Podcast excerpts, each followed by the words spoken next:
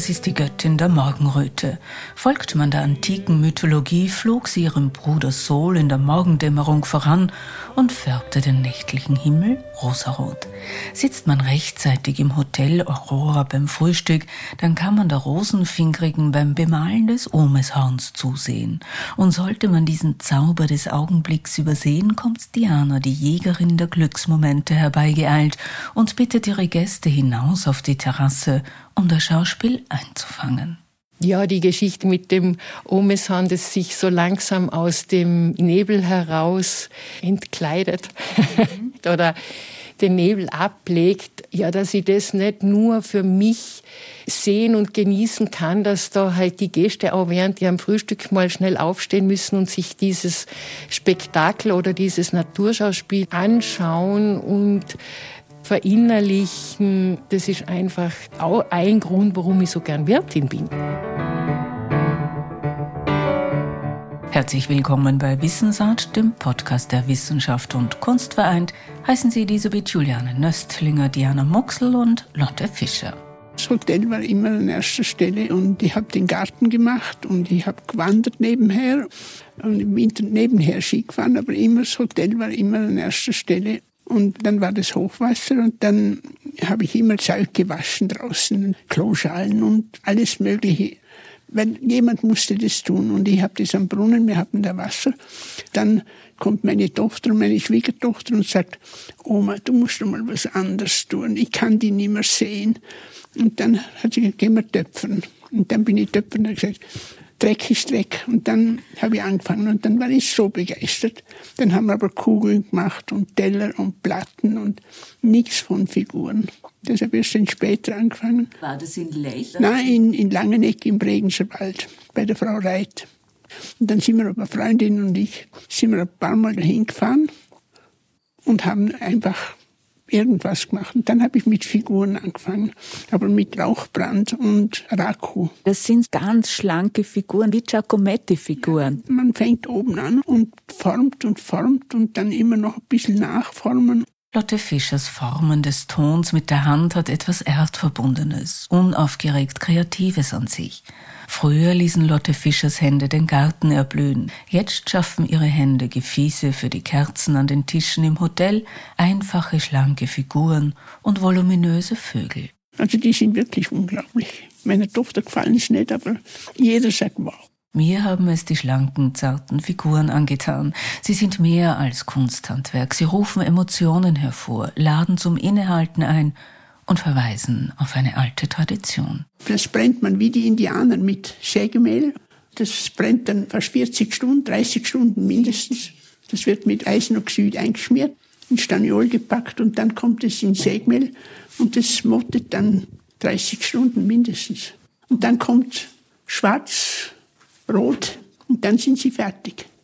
Da müssen noch viele miteinander sein. Und die Diana, die hat früher alles dekoriert mit solchen gehabt und die sind irgendwo in einer Kiste. Fragen Sie sie, die sind jetzt gerade am Ausräumen, da müssen sie irgendwo in einer Kiste drin sein. Töpfern bedeutet nicht nur das Erbe unserer Vorfahren zu bewahren, sondern auch innovativ zu sein. Töpfern heißt für Lotte Fischer mit den Händen ihre Umwelt zu gestalten und zu bereichern und wahrscheinlich auch sich selbst dabei ein bisschen glücklich zu machen.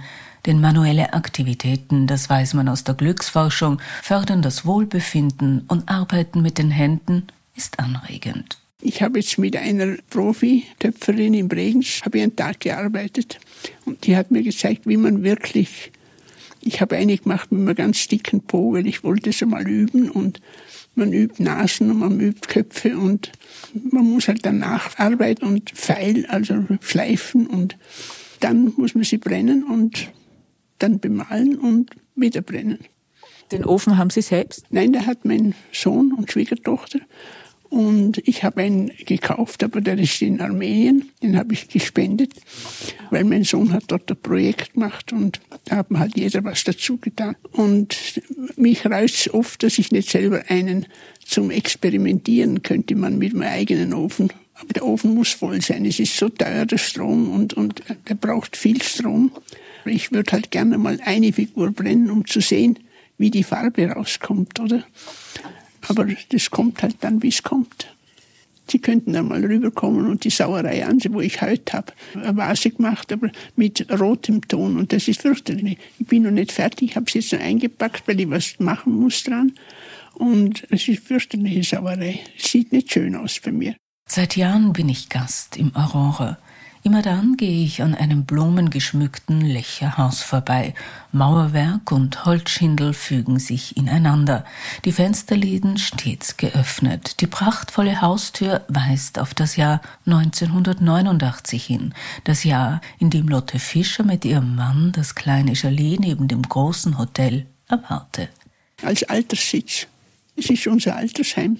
Und das ist jetzt die Kreativwerkstatt. Ja, was heißt, ich habe keine Werkstatt. Ich bin entweder auf dem Wohnzimmertisch oder auf der Terrasse draußen, aber ich muss immer alles wegräumen. Vor der Terrasse balancieren auf in die Wiese gesteckten Eisenstäben beeindruckende Tonköpfe, Männerköpfe.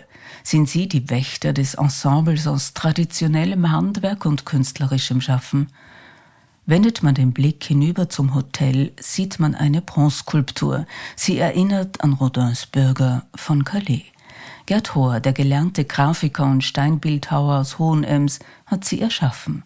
Den 2009 verstorbenen Künstler zeichnet der Blick aufs Wesentliche aus.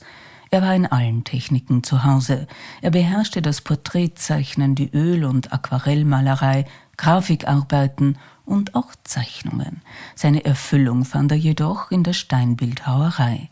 Hier verband er die Figürlichkeit des Renaissancekünstlers Michelangelo mit der impressionistischen Ausdruckskraft von Auguste Rodin zu seiner eigenen Formensprache, zum Beispiel im Garten der Aurora. Wenn dieser Garten nicht verschneit ist, blühen dort Sträucher, Pflanzen und Blumen. Der Jahreszeit entsprechend dekoriert Diana Muxel, Lotte Fischers Tochter, das Hotel.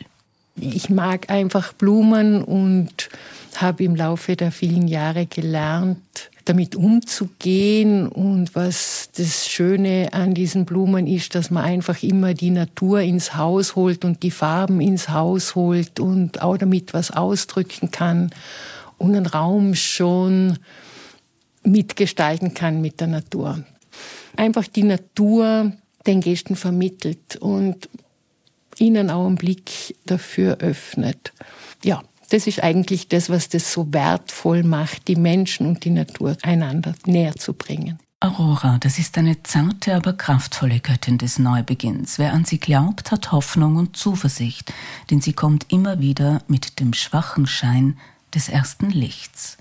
Aurora, so haben Lotte Fischer und ihr Mann das einst kleine Hotel genannt, aus dem nun ein charmantes Vier-Sterne-Hotel mit einem Wellnessbereich geworden ist.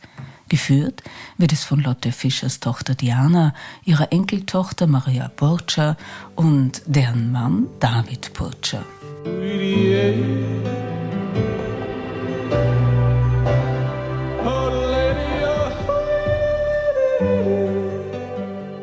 Ich bin wie gesagt meist im Herbst beim Philosophikum in Lech. Und dann freue ich mich aufs Aurora bereits 25 Jahre lang. Während dieser Zeit hat sich die Schöne mehrmals gehäutet und ist doch immer die Göttin der Morgenröte geblieben. Kraftvoll die Farben der Fauteuils im Salon, perfekt aufeinander abgestimmte Gästezimmer und doch jedes individuell. Jahr für Jahr gilt es Neues zu entdecken, denn das Schöne braucht Zeit, um zu wachsen und zu gedeihen. Genauso der Garten. Er war heuer wunderbar. Er war wirklich noch nie so schön wie heuer. Aber es waren jetzt schon zwei reif und es ist alles viel früher gekommen wie ursprünglich. Alles 14 Tage früher und ist auch 14 Tage früher verblüht. Wie gestalten Sie den Garten? Gar nicht. Gar nicht der wächst einfach. Und mein Mann hat immer wieder was dazugesetzt und er ist gewachsen so. Ursprünglich hat man einen Gärtner gehabt und der hat die Steine gesetzt, aber es ist ja gewachsen und jetzt ist verwachsen, er ist arg verwachsen. Also man müsste schon mal roden. Wer weiß, wie der Garten ausschauen wird, wenn ich das nächste Mal nach Lech komme. Ich bin sicher, Bieslan wird wieder ein köstliches Frühstück gerichtet haben und wissen, dass ich gerne eine Tasse Tee trinke und zum Schluss einen Espresso, um dann in den Tag zu starten und er wird mich wie immer bitten, anzukreuzen, was ich am Abend gerne essen möchte. Hier gibt es nun einen kleinen Unterschied. Früher lag eine handgeschriebene Menükarte von Diana auf dem Tisch. Jeden Morgen bewunderte ich ihre schöne Schrift, die beinahe künstlerisch gestaltete Anregung für das Dinner. Jetzt wird sie im Computer gestaltet und ausgedruckt. Hm, ja, vielleicht ist meine Schrift ein bisschen groß und ein bisschen rund und die Enden ein bisschen lang, aber die künstlerische, da ist die Maria viel mehr die Künstlerin in unserer Familie. Ich glaube, dass die Maria der eigentliche Künstler ist. Sie hat so gutes Auge für die Fotografie und gerade von der Maria habe ich so viel gelernt in der Beziehung. Also das künstlerische Schauen, Betrachten habe ich eigentlich von meiner Tochter gelernt, denke ich. Sind es in der Aurora die Frauen, die das Geschehen im Hotel bestimmen? Sind hier die Frauen stark? Ja, das stimmt vielleicht schon, dass man das als Außenstehender so sieht, weil die Maria und ich viel mehr und damals auch noch meine Mutter, weil wir die viel präsenteren waren. Ich freue mich jetzt sehr, dass sich das jetzt auch ein bisschen ändert. Am Abend komme ich nicht mehr so oft, weil jetzt eben auch so schön mein Schwiegersohn das übernommen hat. Und das ist schon ein besonderes Geschenk, das wir da haben, dass wir zu dritt uns einig sind, dass es uns gleich viel Freude macht, dass wir uns ein bisschen abwechseln können. Wir ergänzen uns und mir bleibt jetzt ein bisschen mehr Zeit auch für mein Draußensein und meine Enkelkinder natürlich, über die ich so große Freude habe. Ja, die Blumenarrangements sind noch immer Diana Muxels Aufgabe. Am Samstag läuft sie schnell auf den Markt, kauft frische Blumen ein, gestaltet damit die Räume des Hotels, verwendet dafür auch Tongefäße, die Lotte Fischer getöpfert hat. Also die vielen Töpfe, die unterschiedlichen, die sind alle von meiner Mutter gemacht. Sie ist die Töpferin und hat das vor 15 Jahren entdeckt, dass ihr das liegt und seitdem spielt es im Aurora eine ganz große und auch eine persönliche Rolle. Ich hänge an jedem Topf, weil der ist von meiner Mama geformt und gebrannt und bemalt und wie auch immer. Aber die Blumenarrangements gelernt, das zu machen oder das zu sehen, wie das schön ausschaut, ist eine ganz interessante Geschichte. Ich habe, glaube ich, seit 30, 35 Jahren eine Aquarelltruppe im Haus. Und die malen bei uns auf einer Terrasse 14 Tage lang, immer so zwischen fünf und zehn Leuten. Und die malen nur Blumen. Und diese Blumen arrangiere ich. Und dieses Arrangieren, da habe ich, wir müssen in diese Künstler hineinversetzen, wie schaut dieses Bild gut aus, wie ergänzen sich die Farben, was ist eine Spektralfarbe und wie muss ich die verwenden und wie muss das Gras in dem Strauß drinnen stecken, dass das künstlerisches Arrangement wird und dass das dann auf dem Aquarell schön ausschaut. Und ja, das übe ich natürlich das ganze Jahr. dass ich wieder fit bin, wenn meine Künstler wieder kommen. Es gibt ja auch Schreibkurse und wenn ich mich recht erinnere, hast du ja selbst auch ein Talent dazu. Mm, ja, schreiben würde ich schon gern, aber ich bin einfach die Leserin. Die Literatur spielt in meinem Leben einfach eine ganz große Rolle und deshalb komme ich eigentlich zu wenig zum Schreiben, weil ich so gern lese das Lesen steht für mich einfach im Vordergrund. Diese schönen Geschichten, die andere erzählen, die sind so faszinierend, dass für meine eigenen Geschichten nicht so viel übrig bleiben kann. Ich bin sicher, Diana Muxel könnte viele Geschichten über das Hotel und seine Gäste schreiben. Über die Royalen, die Prominenten und jene Gäste, die sie ihre Freunde und Freundinnen nennt. Ich darf mich dazu zählen und immer ein wenig nach Hause kommen, wenn ich nach Lech reise. Wer gibt Diana die Kraft, die Geschicke des Hauses zu lenken und die gute Laune nicht zu verlieren, sollte einmal nicht alles nach Plan verlaufen? Ja, die Kraft ist einfach diese positive Energie, die die Gäste mitbringen. Es ist einfach ein Geben und ein Nehmen. Und meine Philosophie ist, solche Häuser wie das Aurora gibt's wie Sand am Meer. Es ist überhaupt kein außergewöhnliches Hotel.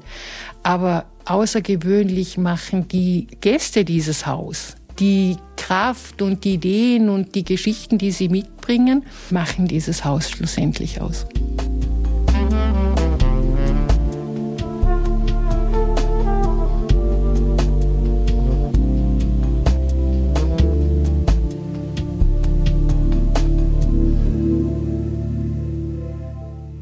Diana Muxel und Lotte Fischer über ihr Hotel Aurora in Lech bei Wissensart, dem Podcast der Wissenschaft und Kunst vereint. Auf bald, sagt Elisabeth Juliane Nöstlinger.